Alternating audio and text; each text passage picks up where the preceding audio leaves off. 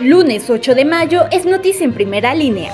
Resulta con fractura motociclista tras percance vial. Asaltan sujetos armados gasolinera cerca de la caseta de cobro. Arrestan a personal de ecología por intentar decomisar bocina y gafete.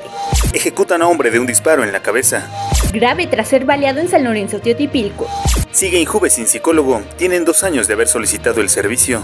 Prevén restauranteros repunte del 60% en Día de las Madres. Van 20 reportes por animales peligrosos en la ciudad.